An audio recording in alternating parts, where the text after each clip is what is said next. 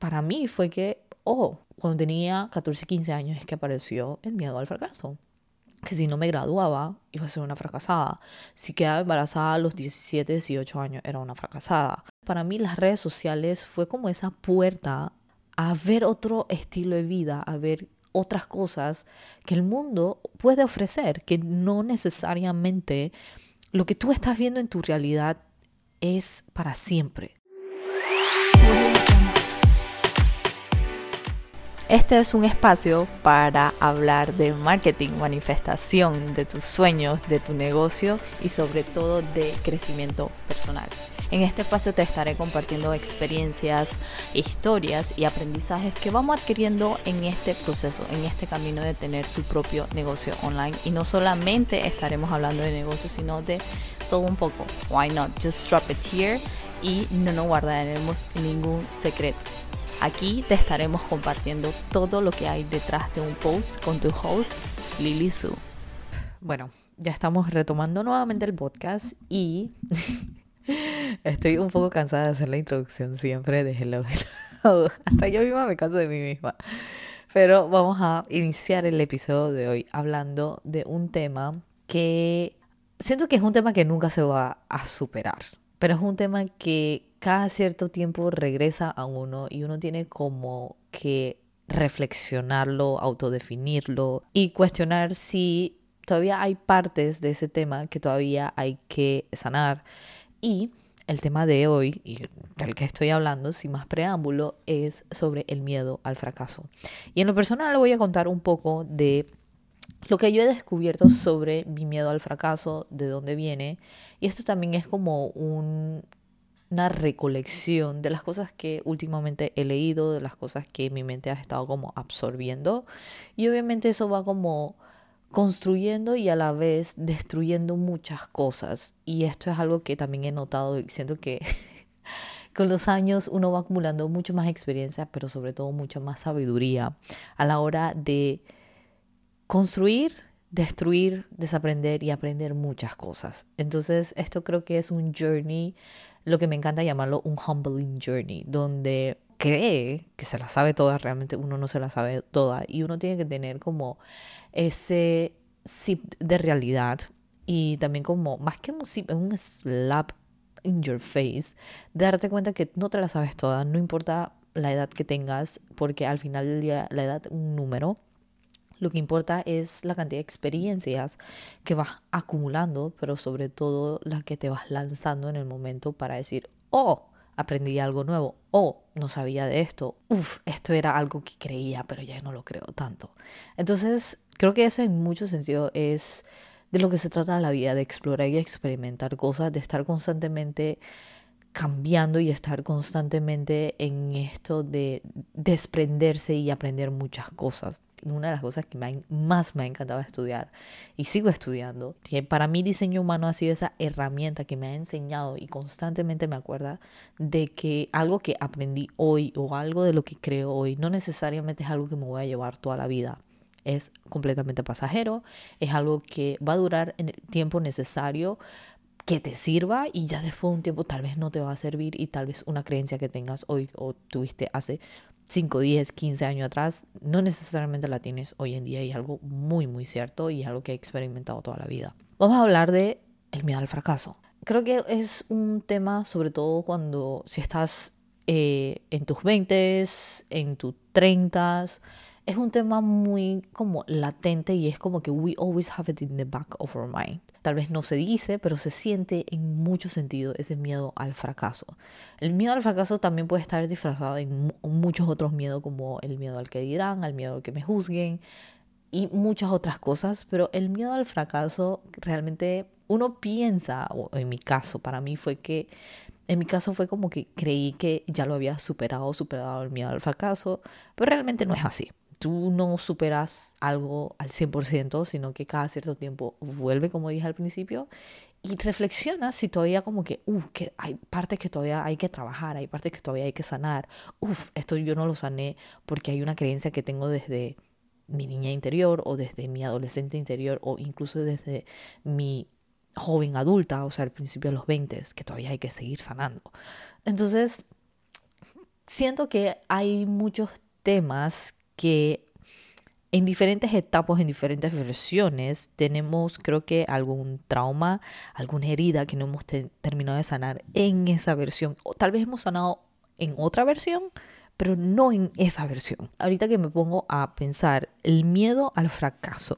¿De dónde viene mi miedo al fracaso? ¿O, o, en qué etapa o en qué momento de mi vida es que surgió? Y creo que viene mucho de cuando era adolescente, sobre todo en mis últimos años de la secundaria, del colegio.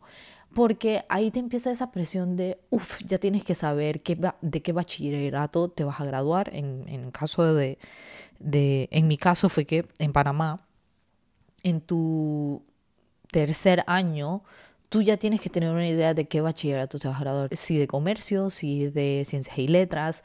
Y bueno, un poco de bachillerato que hay. Pero esa era en ese back and y esa presión a chicos, o sea, esa presión a niños, porque al final del día seguimos siendo niños, eh, de 14, 15 años de saber de qué bachillerato te vas a graduar. Entonces, al final, eh, yo sé que se, se, hacía con buena intención y ahorita como que I started thinking back then, hace 15 años atrás, hace 10 años atrás, cómo realmente me sentía. Y era una presión como que you should know what you want, like you should know. Entonces también era esa presión de si no sabes de qué vas a estudiar en la universidad o, o, no sabes qué vas a hacer, porque la universidad is the end game, y lo que vas a hacer después que te gradúes de la universidad va va a definirte de por vida. Si no, eres un completo fracaso. Y eso era como el, el, el, el speech constante de las personas a nuestro alrededor hace 10, 15 años atrás. Para mí fue que, oh, cuando tenía 14, 15 años es que apareció el miedo al fracaso que si no me graduaba iba a ser una fracasada.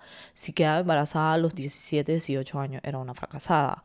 Entonces, para mí fue como que, oh, wow, ahí es donde nació mi miedo al fracaso de adolescente. Entonces, yo lo veo como me estuvieron marinando, para no decir brainwash, eh, desde adolescente sobre toda esta escalera social de todo lo que tenemos que lograr a cierta edad. O sea, a los 18 años graduarnos en la escuela, a los 22, 23 graduarnos en la universidad, eh, luego hacer uno o dos años de maestría y luego tener un trabajo o un corporativo por 20, 30 años. Y eso es mi vida. Entonces yo me acuerdo que yo tenía un plan de vida, pero a la vez no era tan cierto, pero el plan de vida yo no lo sentía mío, porque yo decía, oh, esto era lo que yo veo en la televisión, esto es lo que todo el mundo a mi alrededor habla y bueno, se supone que este es el plan de vida, esto es lo ideal. Si no cumplo con eso, entonces es un fracaso. Lo que estoy haciendo con mi vida, no estoy haciendo nada con mi vida. Y obviamente navegué a principios de mis 20 lo que se suponía que tenía que hacer. Seguí el plan de vida, marqué check, marqué todos todas las casillas del checklist que se supone que tenía que hacer. Pero creo que llegó un punto donde realmente empecé a cuestionar si todo esto era lo que realmente quería. Nadie habla de que cuando te empiezas a cuestionar que es incómodo, empiezas la duda. Sin embargo, creo que también está la magia de las redes sociales hoy en día que están tan presentes en nuestra vida que empecé a estar expuesta a otro estilo de vida. Me acuerdo bien, había una chica en YouTube que seguía que ella hablaba mucho del laptop life, que era obviamente ser una nómada digital. Y yo decía como que, hmm, eso se muy interesante. Entonces, más allá de envidiar que una persona tenga un estilo de vida diferente al mío, fue como, oh, esto también es posible. Oh, quiero saber cómo ella hizo para tener esta vida. Esto me llama mucho la atención. Entonces para mí las redes sociales fue como esa puerta a ver otro estilo de vida, a ver otras cosas que el mundo puede ofrecer, que no necesariamente lo que tú estás viendo en tu realidad es para siempre. O sea, las realidades se cambian si realmente crees en ella, más allá de, que haya un resultado, una evidencia, prueba tangible de eso, es que realmente tengas fe de que, uff, esto es posible. Entonces, hay esto de que cuando, eh, cuando me empecé a cuestionar todo esto, hubo como este breaking point en, mi vida y, y sin darme cuenta, ahorita que me pongo como a pensar en perspectiva, los que yo en ese momento llamaba riesgo, no estoy segura, me acuerdo los miedos que sentía por lanzarme a invertir en programas, en cursos, en aprender muchas cosas, que hoy en día obviamente agradezco a esa Lily que con todo y miedo se lanzó, por lo valiente que fue, por el coraje que toma por hacer todo esto, que uff, hoy en día tengo esta seguridad, tengo este conocimiento que no tenía hace tal vez cuatro o cinco años atrás. El punto es que cuando empecé a cuestionar muchas cosas y empecé como a tomar diferentes paths, o sea, a tomar a, empezar a tomar diferentes decisiones, diferentes acciones, diferentes caminos, cuando las personas a mi alrededor me están diciendo, estás, estás loca. Yo me acuerdo muy bien cuando decidí renunciar. Esto fue una conversación interna y obviamente una conversación con mi novio en ese entonces.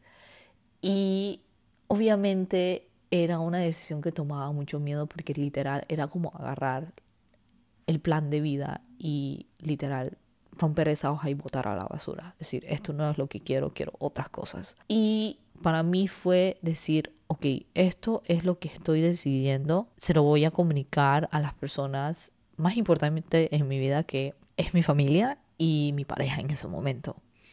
Porque para mí fue decir, miren, esto es lo que yo quiero, estoy decidida a hacer esto. No es una decisión fácil, es una decisión que al principio mi familia no es que me apoyó, pero no entendía por qué estaba haciendo lo que estaba haciendo.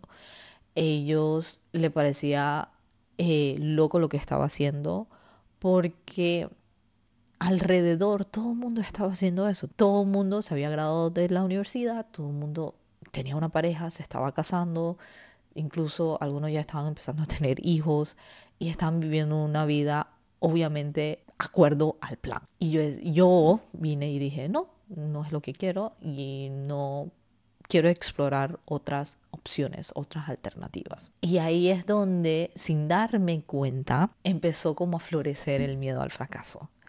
Y empecé a tener muchas dudas de, ¿estoy haciendo lo correcto? ¿Estoy estoy tirando mi vida a la borda por simplemente elegir diferente. Y creo que cambió mucho mi perspectiva acerca del miedo al fracaso cuando me pregunté, ¿realmente le tengo el miedo al fracaso? ¿Y qué es el miedo al fracaso? ¿O qué es el fracaso en sí? ¿O realmente tengo miedo a que me vean como fracasada? Entonces creo que una arma muy poderosa que cambia mucho como tu mindset y tu mentalidad es cuando te dejas de asociar a cómo te sientes, es decir, soy un fracaso, soy una causa perdida.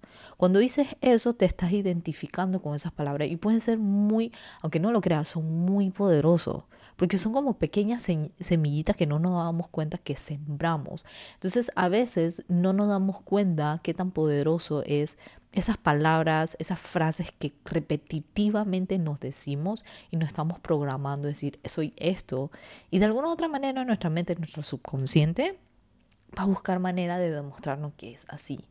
Entonces, yo, por ejemplo, no me identifico con ninguna de esas palabras. Yo lo que hago es como ese cambio y ese, ese switch. Al final del día me di cuenta que mi miedo no era el miedo al fracaso, era el miedo a que me vean como fracasada. Y una vez que admití eso, fue como que, uff, quitarme una carga encima. Porque decir, era decir, ok, ahora viene la otra pregunta. ¿A quién le tengo miedo de que me vea como fracasada? Y usualmente no es un grupo de personas gigante, no son a los 5.000 ni a los 10.000 followers que tiene, siempre es un convito muy específico. Entonces, en mí, en lo personal, yo tengo a cuatro personas que lo tengo como marcado a que tengo miedo que estas personas me vean de esta manera. No necesariamente fracaso, pero me vean de esta manera, porque me importa mucho su validación, me importa mucho lo que ellos piensen. Hay obviamente todo un trabajo, un tema sobre la validación externa, pero como seres humanos estamos de alguna u otra manera programados a querer la validación externa. Por más que tú puedas leer The Art of Not Giving a Fuck o, o todo este, no sé, tren que se habla de que, ay, I don't give a fuck, no me importa lo que la gente piense. Deep, deep inside, the people, la gente que dice que no le importa lo que la gente piense, créeme que le importa mucho lo que la gente piense. Pero a veces no es simplemente decir las cosas por decirlo, sino hacer las preguntas correctas que no vayan a guiar a tener una respuesta mucho más clara. Yo creo que el poder de hacernos las preguntas correctas no es guiarnos a tener las respuestas correctas, porque, a ver, ¿quién nos va a calificar de tener la respuesta correcta? Nadie. Se trata de tener claridad. La respuesta que estamos buscando es para darnos claridad. En mi caso fue darme claridad de, oh, me importa mucho la validación de estas cuatro personas y fue como, wow, tan revelador de eso. O sea, para mí fue muy revelador darme cuenta que me importaba mucho lo que estas personas pensaran de mí. Ojo, no es que hoy en día no me importe, me sigue importando mucho lo que estas personas piensen de mí. Sin embargo, creo que lo que me ayudó mucho a balancear como ese miedo a que estas personas me vean de cierta manera fue empezar a hacer las paces conmigo misma y a la vez recordarme que la opinión que me debería importar mucho más es la opinión que yo tengo de mí misma. Porque a veces buscamos afuera lo que realmente está adentro. Esto suena demasiado cliché, and I know, but es una verdad.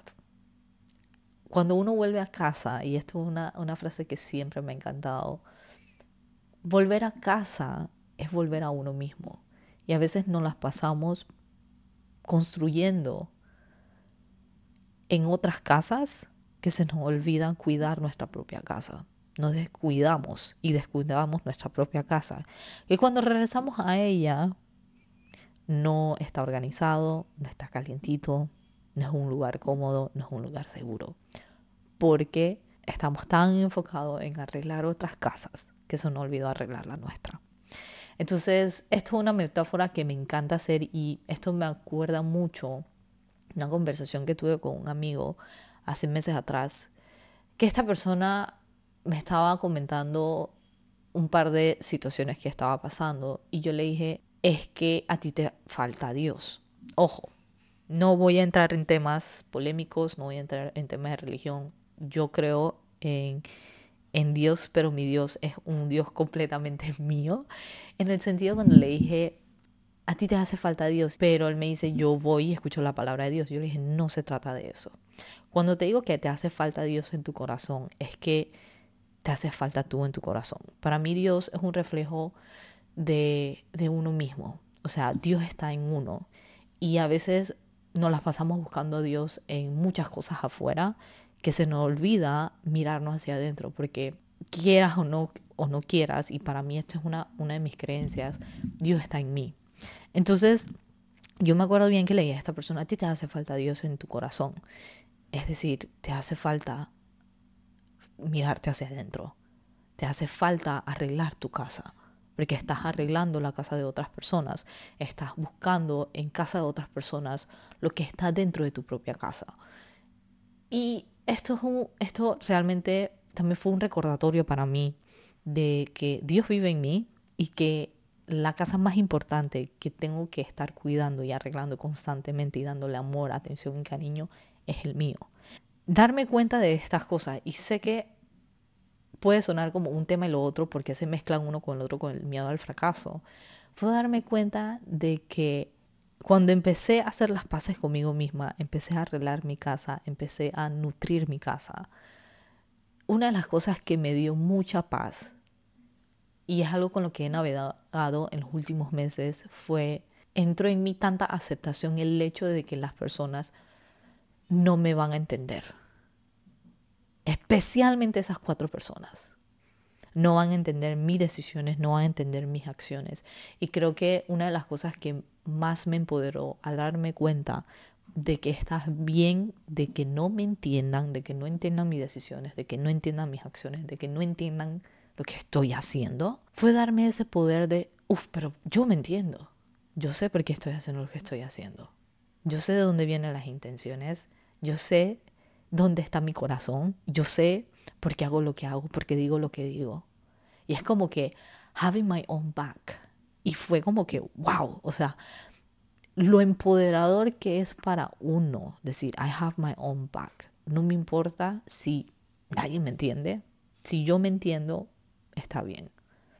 Y ojo, no es ser una loca, una, una persona como que no está pensando cuerdamente las cosas, sino que yo hago esta como reflexión constante y, y me cuestiono y tal vez tengo como este, esta conciencia y esta presencia y estoy tan presente en el aquí y la hora de las cosas que hago, no siempre, pero trato en su mayoría de be aware of the things I'm doing and saying at the same time. Y eso también requiere de responsabilidad, requiere de accountability, requiere de que si tú dices algo o haces algo, you back it up. Es como que sí lo dije. Y el que, y, es como la, lo que siempre publico en Instagram, se lo, peleo, se lo peleo a cualquiera. Ojo, esto no quiere decir que mi verdad es la absoluta, pero estoy abierta a que tengamos una discusión. Entonces, creo que cuando empecé a hacer las paces con ese tema de, uff, está bien de que la mitad de la gente en mi vida ni me entiendan, ni me van a entender, pero al menos, al menos quiero que me respeten y al menos quiero que estén de mi lado.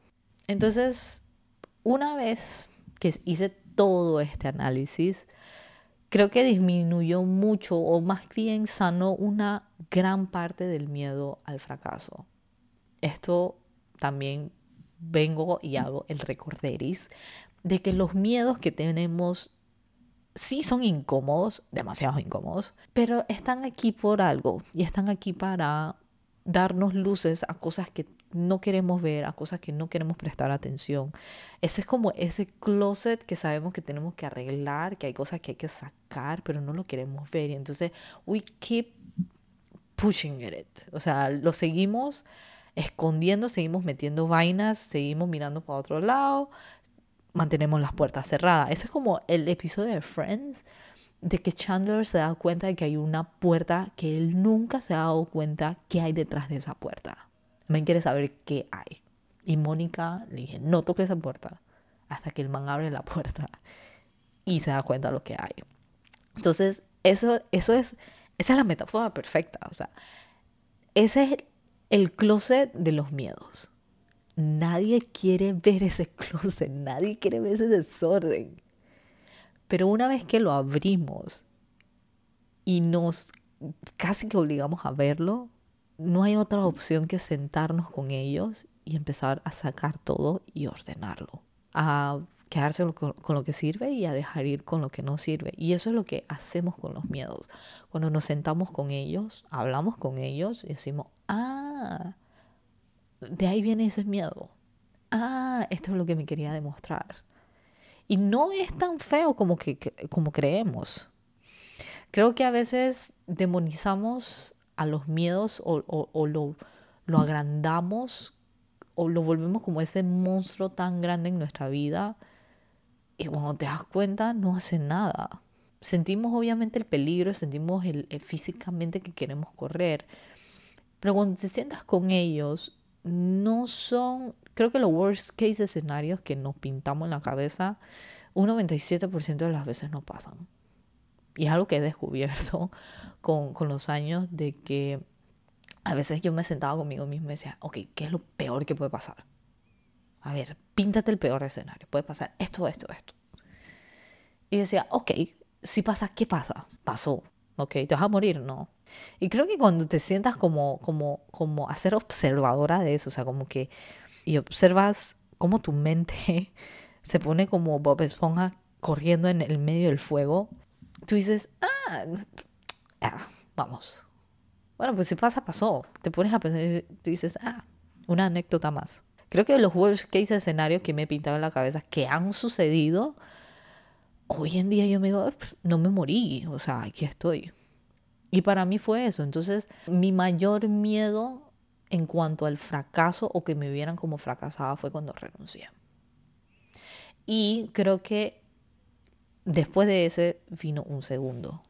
Y es algo que nunca he hablado, nunca he hablado en voz alta, pero por primera vez lo voy a decir.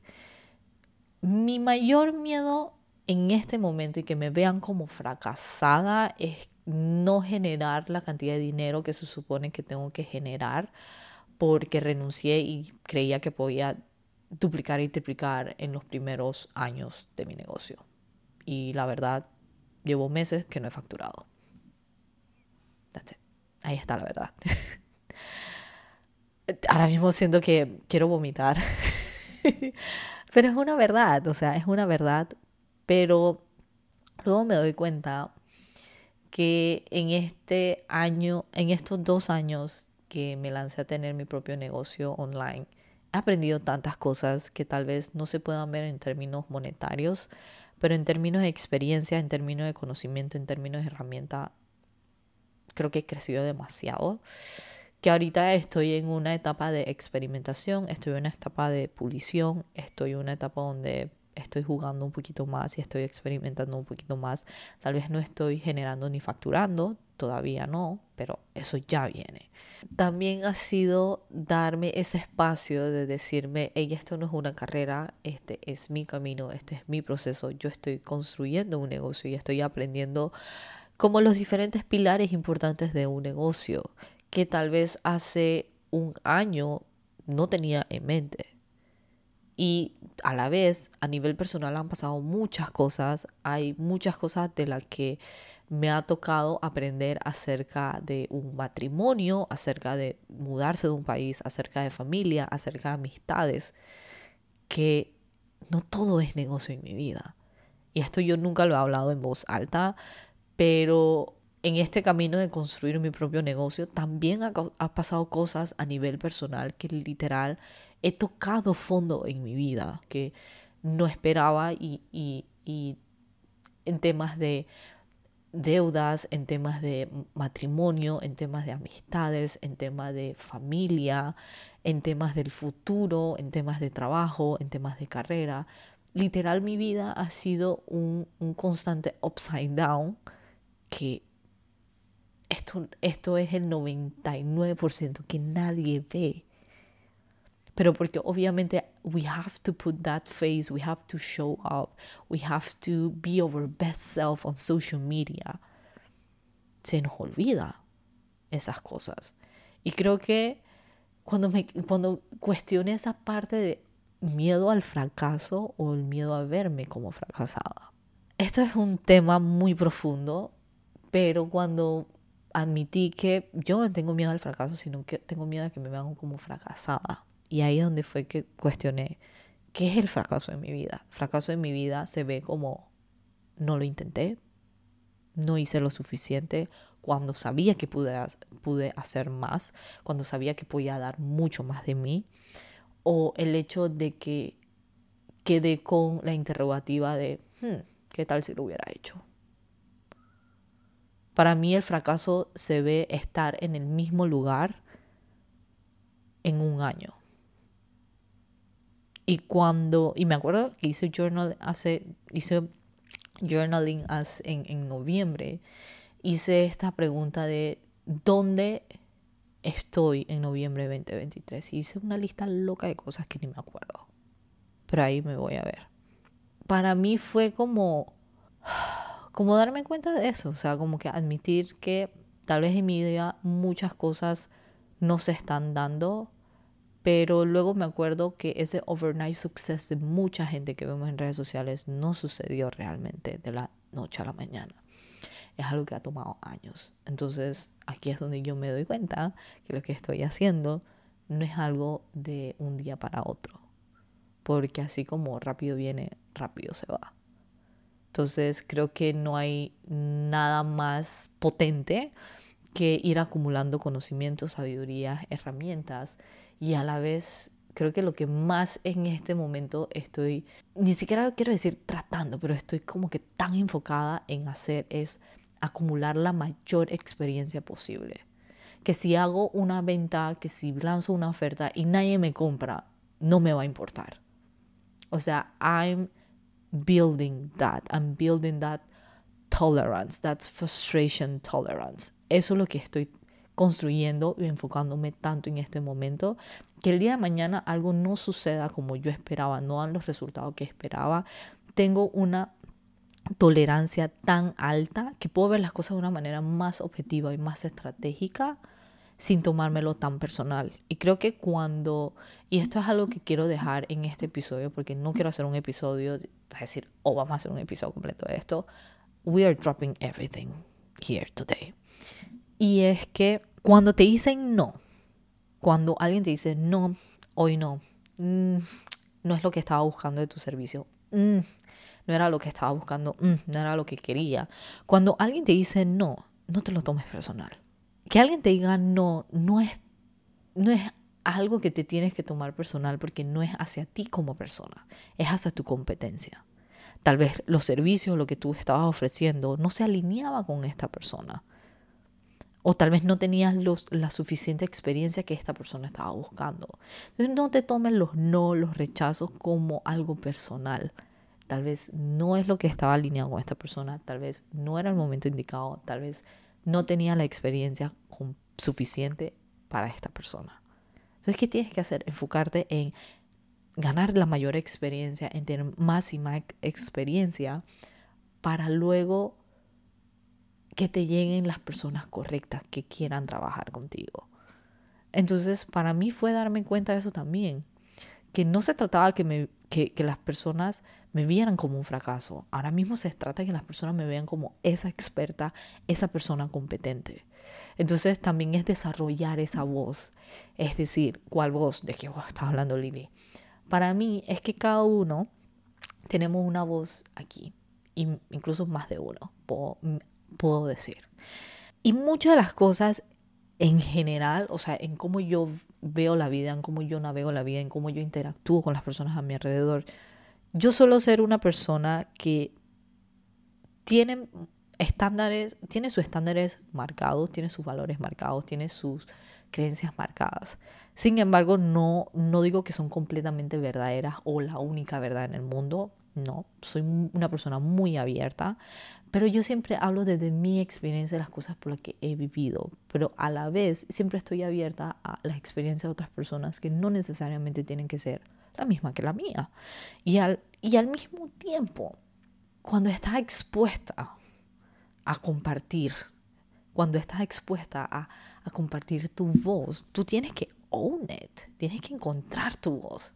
Y creo que mi voz en muchos sentidos es muy provocativo.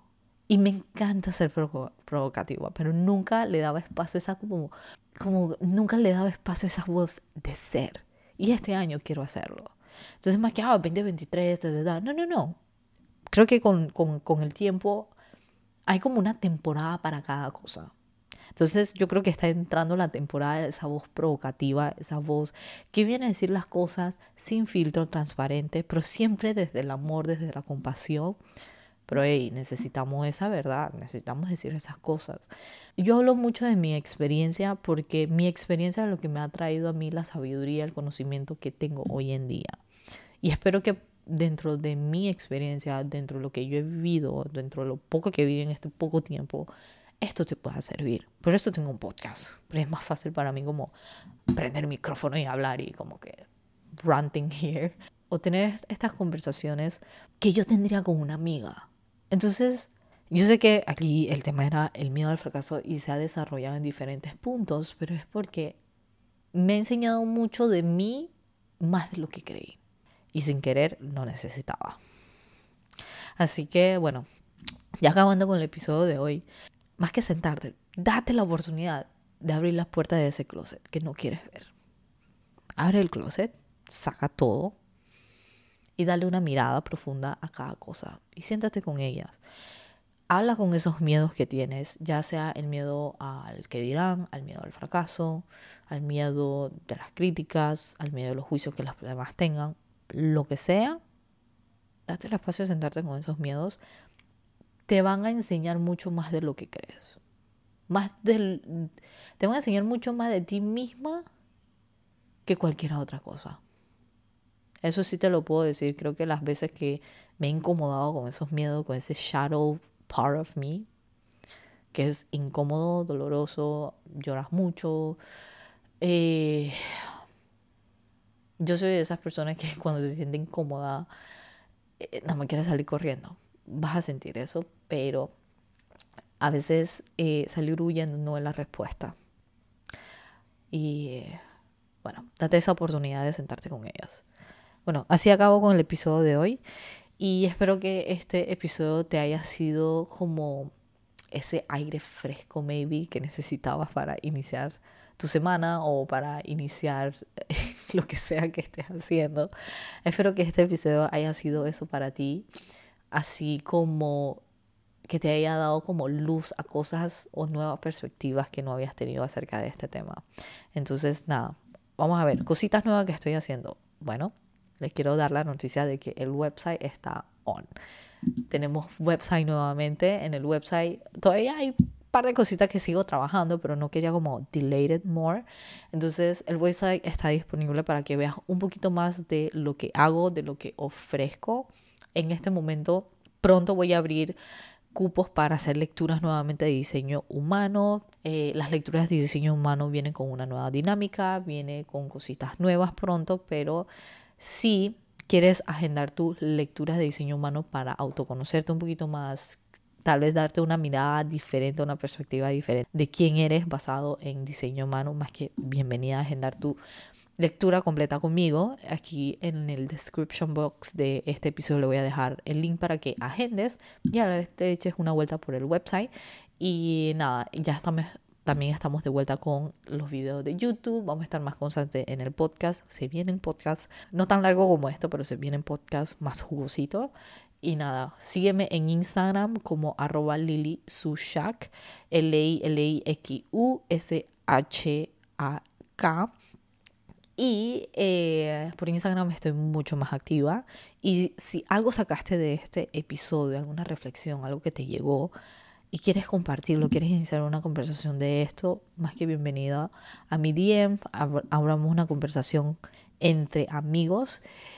Y nada, creo que esto ha sido todo por la pauta publicitaria.